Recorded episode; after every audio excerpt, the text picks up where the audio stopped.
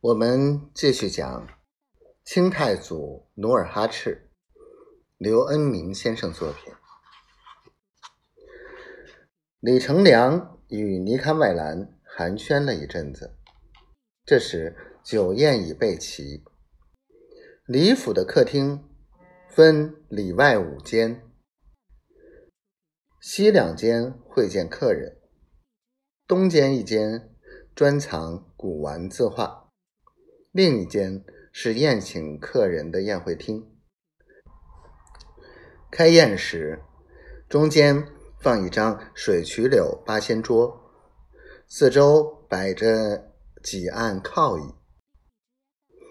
家仆到西间与李成梁耳语了几句，李成梁就客气的对尼堪外兰说：“薄酒粗菜，请你这远道的客人吃个便饭。”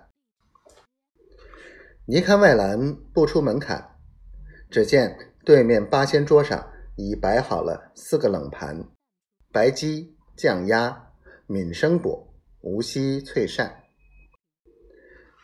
檀香木条机上放着杏花树竹叶清酒。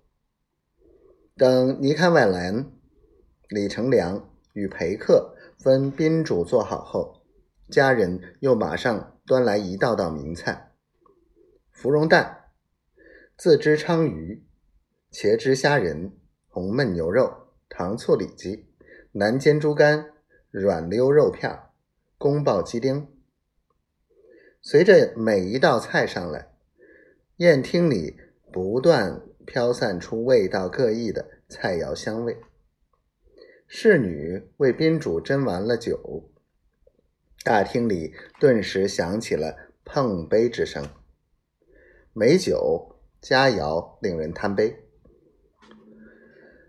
李成梁一口口竹叶青落肚，脸也红了，话也多了。他同尼堪外兰一连干了半两装的三次盅，禁不住吟咏起古人盛赞竹叶青的诗句。三杯竹叶穿胸过，两朵桃花飞上来。李成梁摇头晃脑吟罢，又讲起竹叶青酒一千三百多年的历史。他从得天独厚的古井亭讲到竹叶青酒的清澈、优雅、绵甜的三绝。